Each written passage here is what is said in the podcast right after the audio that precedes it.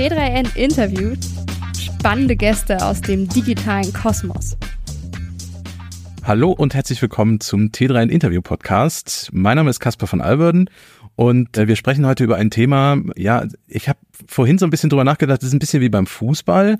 Da gibt es eigentlich immer, alle sind Bundestrainerinnen und Bundestrainer und bei der Bahn sind irgendwie alle Bahnvorständen und Bahnvorstand. Deswegen freue ich mich umso mehr, dass ich einer echten Bahnvorständin heute sprechen darf. Mein Gast, meine Gästin ist nämlich Daniela Gerd Tom Markotten. Sie ist seit September 2021 Vorständin für Digitalisierung und Technik bei der Deutschen Bahn.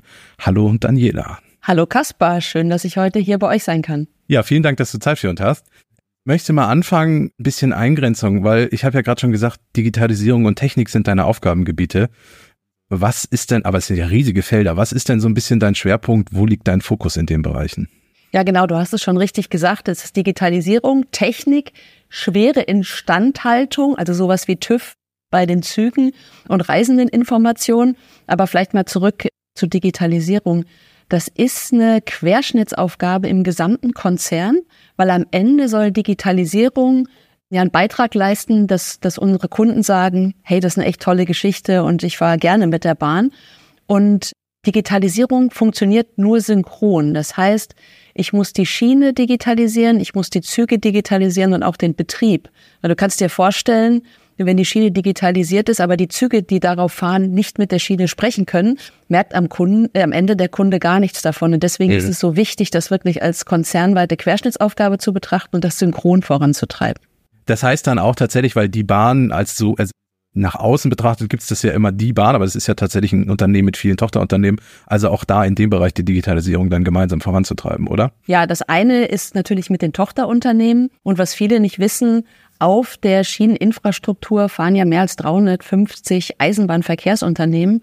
Und uns geht es natürlich auch darum, für den gesamten Bahnsektor das Thema Digitalisierung voranzutreiben. Ne? Mir geht es halt vor allen Dingen darum, für unsere Kunden nicht nur das nachhaltigste Verkehrsmittel äh, zu schaffen, sondern auch das modernste. Nun hat dein Kollege Berthold Huber, Vorstand für Infrastruktur, im vergangenen Jahr die Infrastruktur der Bahn als zu voll, zu alt, zu kaputt bezeichnet. Unter anderem sei da der Grund dafür, die, das, der, der jahrzehntelange Kostendruck. Wie steht's denn um die digitale Infrastruktur, weil die ja auch einem Kostendruck unterliegen wird, nehme ich mal an. Das Thema ist an der Stelle, so wie ich es eben auch schon gesagt habe, es geht nur synchron. Und natürlich habe ich auch ein schönes Beispiel ähm, aus der künstlichen Intelligenz im Sinne von, das Thema Pünktlichkeit ist ja auch in aller Munde und ja, da müssen wir unbedingt besser werden. Aber wir können tatsächlich auch mit Software und mit KI einen, einen großen Beitrag dazu leisten. Und das Schöne ist, dass wir natürlich mit agiler Softwareentwicklung wesentlich schneller unterwegs sein können, so dass das auch für den Kunden spürbar wird. Also Beispiel ist, in der Disposition wenden wir das an. Das heißt, wir geben den Mitarbeiterinnen und Mitarbeitern Empfehlungen, wie sie die Reihenfolge der Züge planen, so dass am Ende ein Gesamtoptimum in der Pünktlichkeit besteht. Das haben wir in den großen Metropolen bei den S-Bahnen, jetzt Frankfurt, München, Berlin ausprobiert und sehen, das schafft einen echten Mehrwert.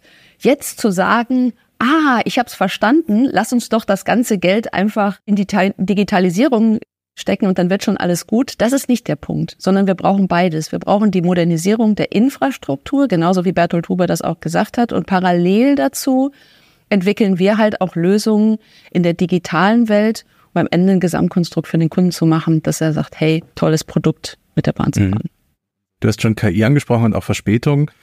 Ziel war ja 2023 70 Prozent Pünktlichkeit, sind dann am Ende 64 geworden.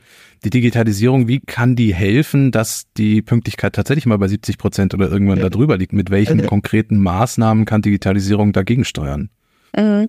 Das ist eine gute Frage und da machen wir eine ganze Menge. Vielleicht noch mal vorneweg. Das Thema künstliche Intelligenz ist für uns ein ganz wichtiges Thema und da sind wir auch schon eine ganze Weile unterwegs, seit 2017. Und das Thema ist aber, und ich denke, das kennt auch jemand. Das eine ist eine Innovation zu machen, ein Proof of Concept zu machen. Aber gerade in einem Konzern geht es darum, das Thema auch groß zu skalieren. Und deswegen haben wir Anfang letzten Jahres eine AI Factory gegründet und quasi alle diese Kompetenzen im Konzern gebündelt, um sie auch gegenseitig zu beflügeln, um zu sagen, welche Lösungen können Mehrwert für Kunden schaffen. Das eine Thema hatte ich schon genannt, Reihenfolge, Planung für Züge und tatsächlich auch so in dem Moment, wo die Züge im Bahnhof stehen Und manchmal verzögert sich halt einfach auch der Einstieg, wenn eine Schulklasse einsteigt oder eine Familie mit, mit Kindern und Koffern, solche Geschichten. Und dann zu sagen, wie ändere ich das oder wie adaptiere ich das, dass am Ende aber doch alle Züge möglichst pünktlich fahren. Das ist so ein Thema. Anderes Thema in der Produktion. Das ist vielleicht so ein bisschen hinterm Vorhang, aber mindestens genauso wichtig. Das Thema Predictive Maintenance. Festzustellen, bevor Züge ausfallen oder eine Störung entwickeln, was könnte da passieren und sie vorher in die Werkstatt zu holen. Kleines Beispiel dazu. Wir haben Radsatzmessanlagen, über die die Züge drüber fahren und können dadurch halt schneller erkennen, gibt es irgendwie eine Unwucht am Rad oder Flachstellen.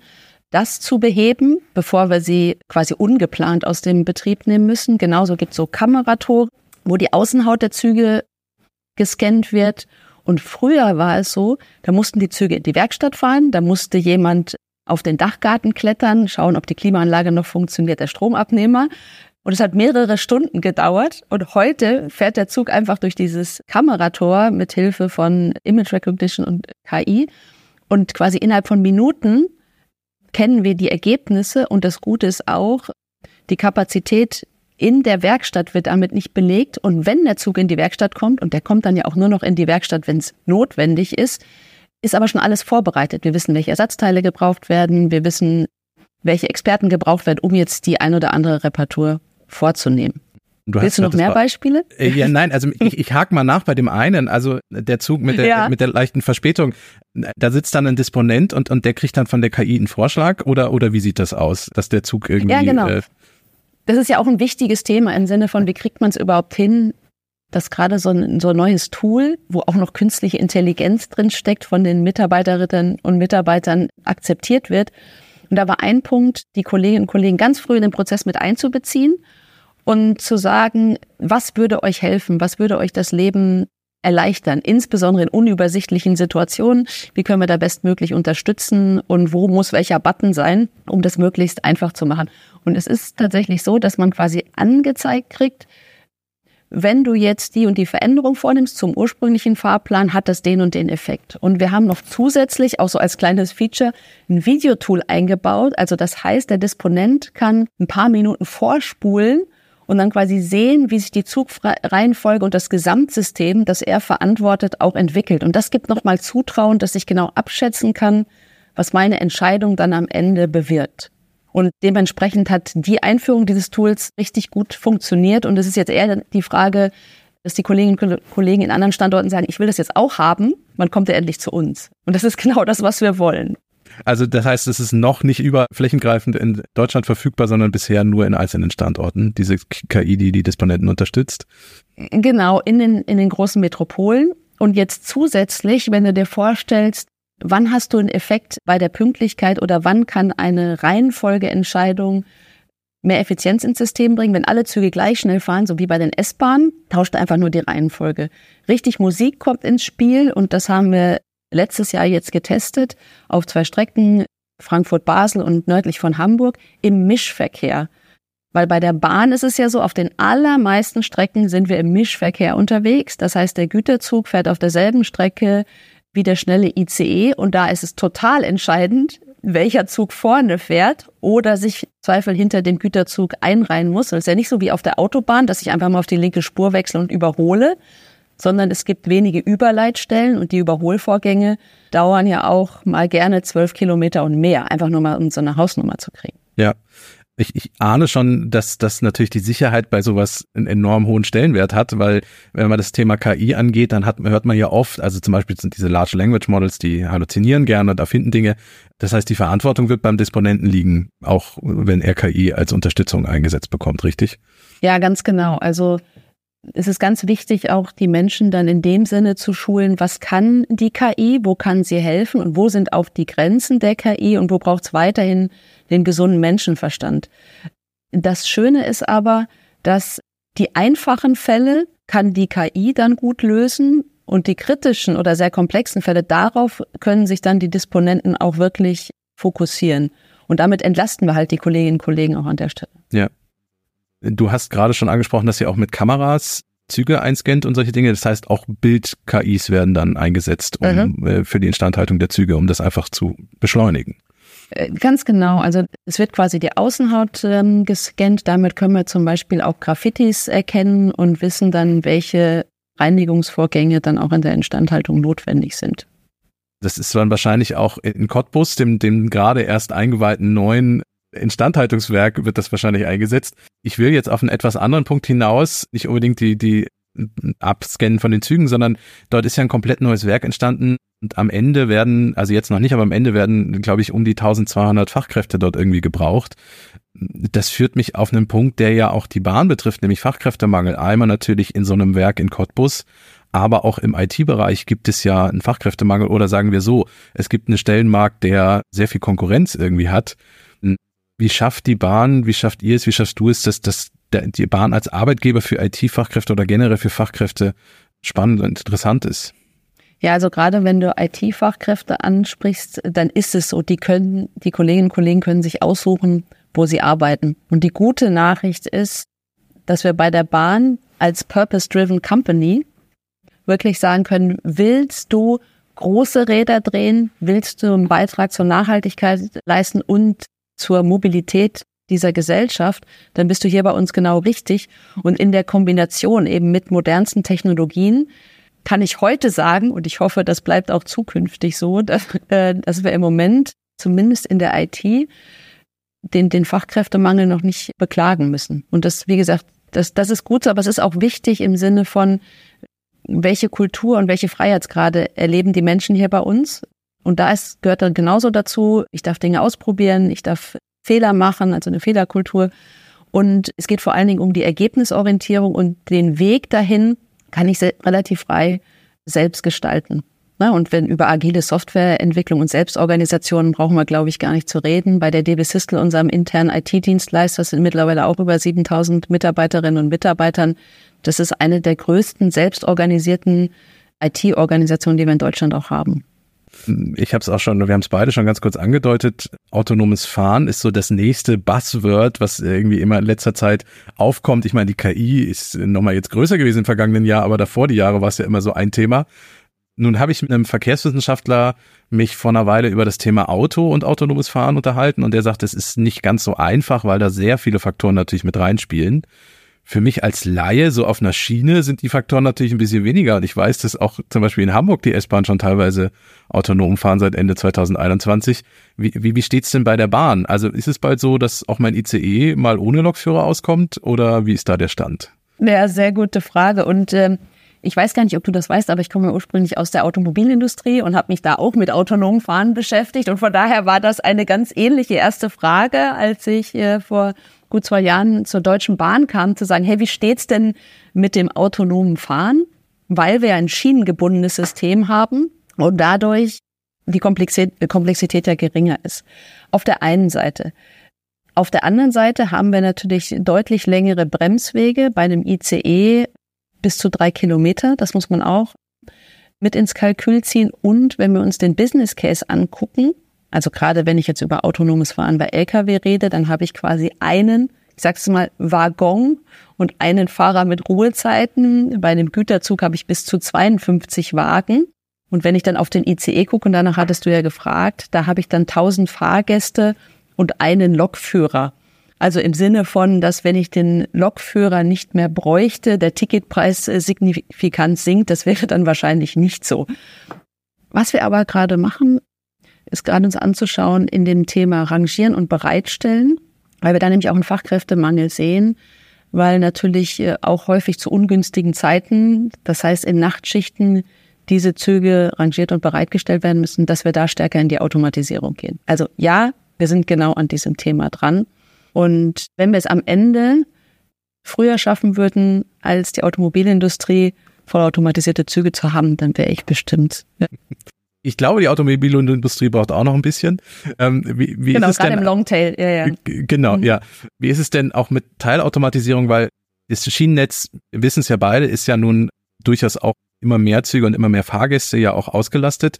Wenn man zum Beispiel mit teilautonomem Fahren die Lokführer ein bisschen an, ja, entlastet entlasten könnte äh. und auch für vielleicht mehr Züge auf weniger Schiene irgendwie. Also du weißt, worauf ich hinaus will. Ganz genau. Und Da gibt's zwei Themen, also gerade mit ETCS, European Train Control System, das ist genau so ein Ansatz der Teilautomatisierung. Und da kommt wieder das ins Spiel, was ich ganz, was ich eingangs sagte. Diese Digitalisierung funktioniert nur synchron. Also wir müssen sowohl die Schiene digitalisieren als auch die Züge, die darauf fahren. Und genau das nehmen wir auch mit der Modernisierung, die schon Bertel Tuber angesprochen hatte, genau auch über diese Hochleistungskorridore jetzt in Angriff.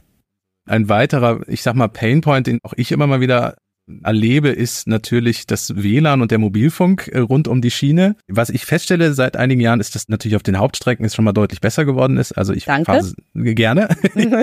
ich, es kommt gleich noch ein Aber. Ich, ich fahre häufig. Freue mich drauf. ich fahre häufig zwischen Hamburg und Hannover und da ist es so, dass der Mobilfunk gut ausgebaut ist. Ist ja auch eine vielbefahrene Strecke. Aber in, oft merke ich halt auch, dass es dann in, in den Regiozügen halt doch noch viele Funklöcher gibt. Nun muss man fairerweise dazu sagen, dass der Internetausbau in Deutschland jetzt nicht die Hauptaufgabe der Bahn ist. Aber wie schafft ihr es denn, dass auch, ich sag mal, die weißen Flecken, die wir in Deutschland ja nun mal haben, vor allem auch an den Bahnstrecken weniger werden? Ja, vielen Dank für die Frage und für das Aber.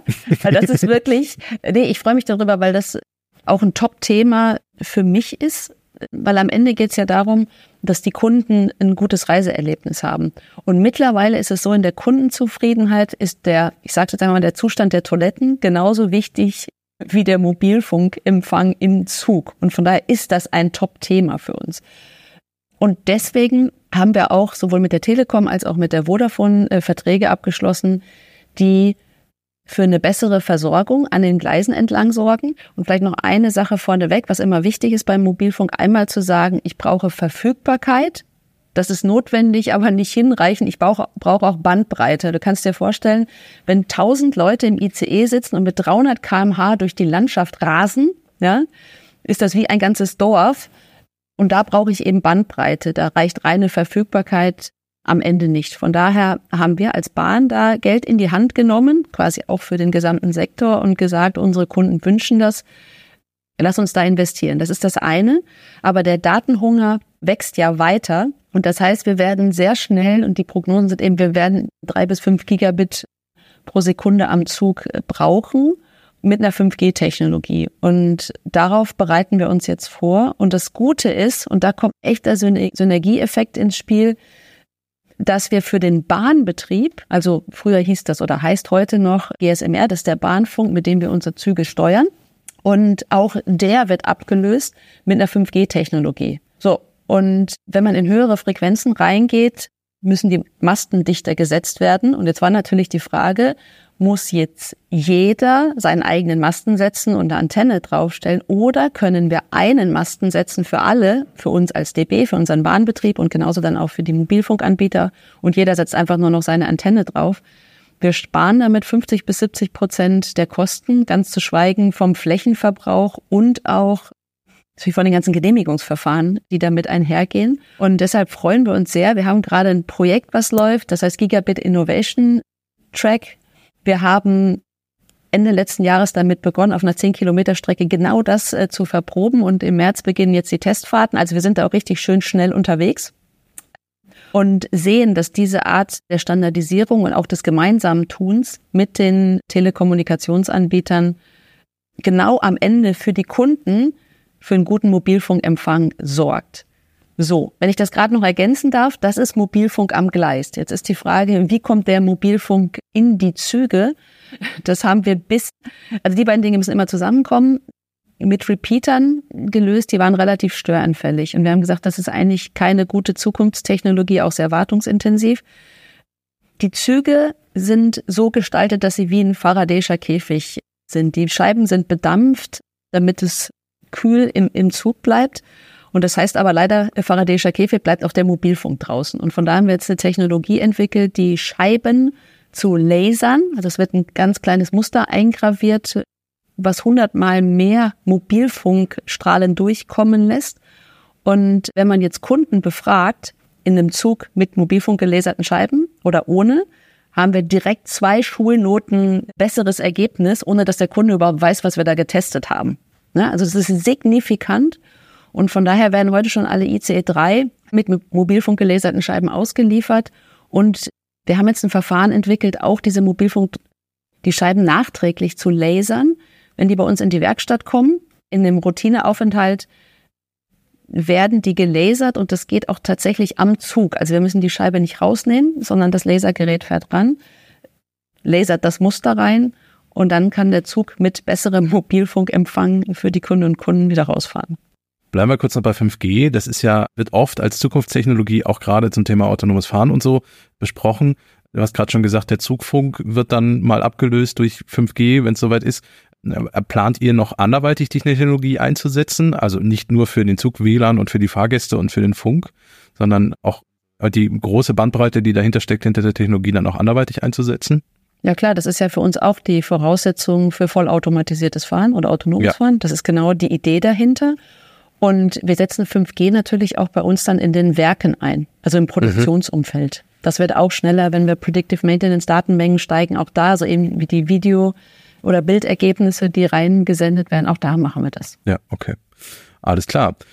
Dann habe ich noch auch ein typisches Kundenthema. DB Navigator, die App wurde vor einer Weile im Grunde komplett neu entwickelt, oder? Ist das, das ist eine mhm. komplette Neuentwicklung der mhm. Next DB Navigator. Mhm. Warum Neuentwicklung? War das nötig? Also habt ihr nach dem Motto, IT heißt es ja ganz oft wegschmeißen, neu machen? War das so der Hintergedanke bei dieser, bei dieser IT-Lösung, das neu zu machen? Naja, es sind ja verschiedene Aspekte. Das eine ist, zu sagen, wie sieht eine IT-Architektur aus? Und die war halt in der Vergangenheit, das kennen alle noch, eher monolithisch. Und dass wir sagen, wir wollen das modular aufgebaut haben und vor allen Dingen Cloud-basiert, das ist das eine. Und wenn man das dann schon mal neu macht, dann entwickelt man das natürlich auch eng und gemeinsam mit den Kundinnen und Kunden und sagen, äh, was würde euch helfen, was sind die Informationen, die ihr braucht und was sollte im Fokus stehen. Und genau das haben wir gemacht. Und gerade auch bei dem Thema, wenn wir über IT-Architektur sprechen, Cloud-basiert, äh, da waren wir tatsächlich auch als Deutsche Bahn Vorreiter in all diesen Cloud-basierten Themen, dass wir quasi alle unsere Systeme oder die gesamte Systemwelt in die Cloud migriert haben und zum Glück so vorausschauend, äh, dass wir vor Corona damit fertig waren, weil dann konnten wir wirklich als Corona anfing, switchen und waren mit dem Switch ins Homeoffice eigentlich sofort wieder arbeitsfähig. So, und genauso war das auch einer der Punkte hier für den DB Navigator. Das Schöne ist, und da sind wir wirklich stolz drauf, ich meine, das ist ja die, die beliebteste Mobilitäts-App, die wir hier in Deutschland haben und gemeinsam mit den Kunden entwickelt und da vielleicht mal zwei Zahlen. Also zwei Millionen Kundinnen haben das in der Beta-Version getestet. Ne, wir haben in eine Community gegründet, 40.000 aktive Userinnen und User, die da auch Feedback gegeben haben. Und mehr als 80.000 Feedbacks haben wir da an der Stelle tatsächlich auch verarbeitet, ne, um wirklich zu sagen, das ist das, was die Kunden an Informationen brauchen. Das ist das eine. Und das andere, so wie ich es eben auch schon mal gesagt habe, manchmal finden ja die Dinge auch hinterm Vorhang statt. Das Thema Reisendeninformation und welche Daten stellen wir den Kunden und Kunden zur Verfügung. Da haben wir auch künstliche Intelligenz im Einsatz. Wir berechnen Stand heute 150 Millionen Prognosen täglich auf unseren 20.000 Fahrten, die wir haben, weil die drängendste Frage für unsere Fahrgäste ist immer, erreiche ich meinen Anschlusszug? Und in dieser Prognostik wirklich alles mit einzubeziehen, an welchem Tag bin ich unterwegs, zu welcher Uhrzeit, wie sind die Wetterbedingungen, wie ist das Reiseaufkommen, vorausfahrende Züge, also gesamtes Zuggeschehen und eben wie wahrscheinlich ist es, dass du deinen Anschlusszug bekommst, be beziehungsweise wie viele Minuten hast du zum Umsteigen. Und da berechnen wir auch, von welchem Gleis auf welches Gleis man im Bahnhof dann umsteigen muss. Also auch diese Wegezeit wird mit einberechnet, um da immer besser zu werden, weil unsere Kundinnen und Kunden schätzen an der Stelle Verlässlichkeit, ne, dass sie mit der, die, auf diese Informationen, die ihnen da angezeigt wird, auch tatsächlich verlassen können und auf der anderen Seite Konsistenz.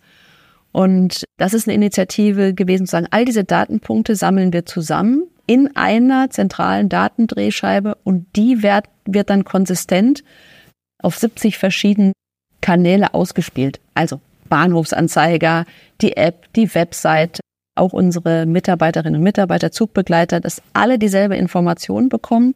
Und nur damit man sich das mal vorstellen kann, wir haben da auch ein, ein Testlab mit 80 Kolleginnen und Kollegen, die wirklich all diese verschiedenen Formate, weil wenn du in der S-Bahn die Anzeige im Zug auch anschaust, sieht die anders aus als beim ICE.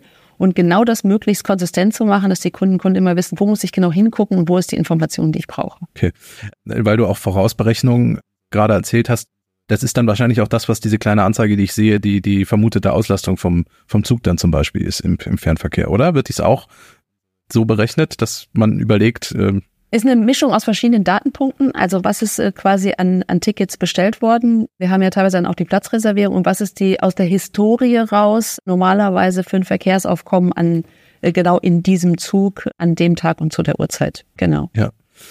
Du hast auch schon Feedback aus der Community und von den Kundinnen angesprochen, dass das auch einfließt das wird wahrscheinlich auch weiter so sein, dass man, dass man die, also so eine App-Entwicklung ist ja nie vorbei. Also es ist genau, jetzt nicht so, dass genau. ihr an der Stelle sagt. es ist ein agiles und iteratives Vorgehen und ich kann dir sagen, habt, du hast es vielleicht schon gesehen, man kann ja mittlerweile auch mit Apple Pay in der App bezahlen. Nächster Schritt ist so ähm, Export der Reise in den Kalender und solche Geschichten. Also das geht immer weiter. Und wenn wir schon mal bei Feedback sind, vielleicht auch nur das noch so als kleiner Spoiler. Wenn ihr im ICE unterwegs seid, dann seht ihr ja den QR-Code auf eurem Vordersitz. Das ist auch ein KI-basiertes Tool und was viele nicht wissen, und deswegen gebt da bitte Feedback, also gerade wenn es zu warm, zu kalt in dem Abteil ist oder in dem, in dem Wagen, das bekommen auch die Zugbegleiter mit aufgespielt. Ja, also das heißt dann auch wirklich, wenn man sagt, wenn jetzt hier drei Leute sagen, mir ist zu kalt, dann wird die Temperatur erhöht. Also man hat dann auch wirklich ein Instant-Feedback wieder zurück und sagt, wir reagieren dann auch darauf. Okay, das ist gut zu wissen, weil das, das ist einem nicht klar. Man denkt vielleicht im ersten Moment, äh, man scannt das ein, landet in einem, in einem Formular und das guckt sich nie wieder jemand an, so nach dem Motto. Nee, ganz im Gegenteil. Und das guckt sich im ersten Schritt eine KI an und die sieht dann, ist es was, was jetzt noch diese Zugfahrt äh, betrifft und was ich heilen kann oder verbessern kann und dann wird das den Zugbegleitern zur Verfügung gestellt. Okay, okay. Sehr schön. Du hast jetzt auch schon ein bisschen Ausblick gegeben, was vielleicht noch beim DB Navigator kommt. Würde gern schon zum Schluss in diese Ausblickrichtung so ein bisschen gehen. Was sind denn Themen, an denen ihr gerade arbeitet, die noch nicht aktuell sind, die aber in Zukunft vielleicht auf uns zukommen? Was wird wichtig für die Bahn im digitalen Bereich in den nächsten Jahren? Hm. Also einmal dieses grundsätzliche Thema zu digitalisieren, was Hardware, was IoT, was Software angeht, aber auch in allen Bereichen. Also nicht nur im Bahnbetrieb, sondern genauso auch, wenn wir über Finanzen, wenn wir über HI etc. sprechen, da, da auch immer stärker sowohl moderne Software als auch KI mit einfließen zu lassen, mit allen Grenzen und mit allen Datenschutzrahmenbedingungen, die wir da natürlich äh, total ernst nehmen, das ist gar keine Frage. Aber da nochmal weiterzugehen und vielleicht auch nochmal, wenn wir über digitale Schiene Deutschland, also über den Bahnbetrieb an sich sprechen, wenn wir da in eine gute Digitalisierung kommen von Infrastruktur und von Zügen. Und heute haben wir sowas, das heißt sich stationäre Blocks, also Zug findet sich in einem bestimmten Block mit einem gewissen Abstand und der wird dann erst wieder freigegeben, wenn der Zug weitergefahren wird. Wenn wir in so Moving Blocks kommen, dann kann man sich schon vorstellen, dass die Züge, wenn sie auch miteinander kommunizieren können, wesentlich enger hintereinander herfahren können. Also wenn der erste anfängt zu bremsen, gibt er die Information an die nachfolgenden Züge weiter. Wir können damit, das ist die Prognose, bis zu 30 Prozent mehr Kapazität auf die Schiene bringen, ohne zusätzliche Gleise zu bauen. Weil das kannst du dir auch vorstellen, zusätzliche Gleise zu bauen oder auch Überholstrecken, wie eben auf einer Autobahn. Das ist in Deutschland durchaus schwierig und dauert sehr, sehr lange. Und von daher ist für mich die Digitalisierung wirklich auch ein Schlüssel, die Verkehrsverlagerung zu schaffen, ne, um mehr Verkehr auf die Schiene bringen zu können. Das ist das eine. Und dann, wenn du fragst im Sinne von vielleicht auch langfristigerer Ausblick, äh, das Thema Quantencomputing.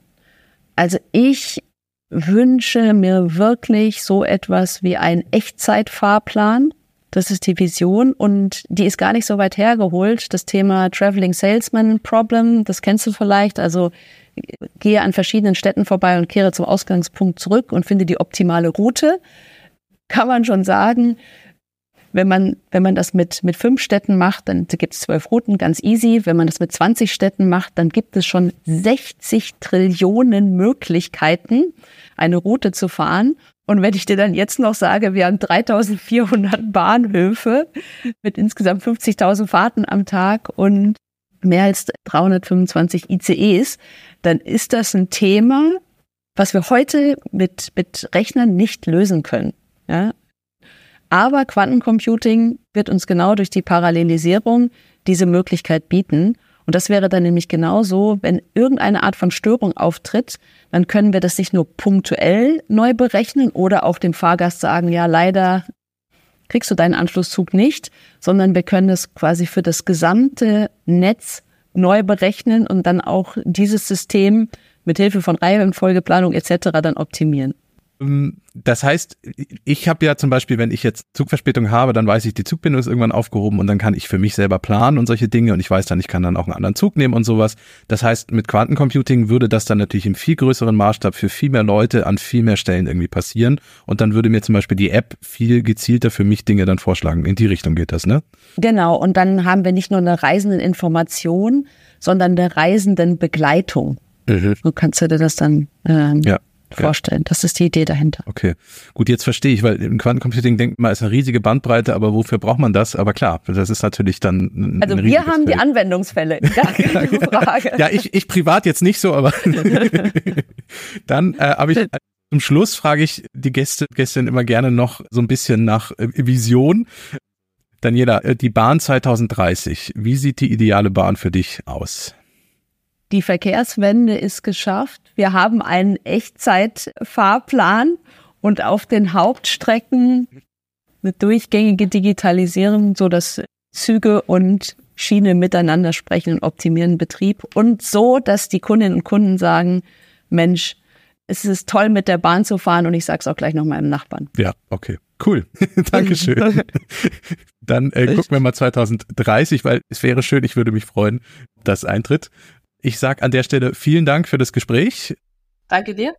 Und ich würde sagen, ähm, alle Hörerinnen und Hörer, vielen Dank fürs Einschalten und wir hören uns nächste Woche wieder. Tschüss.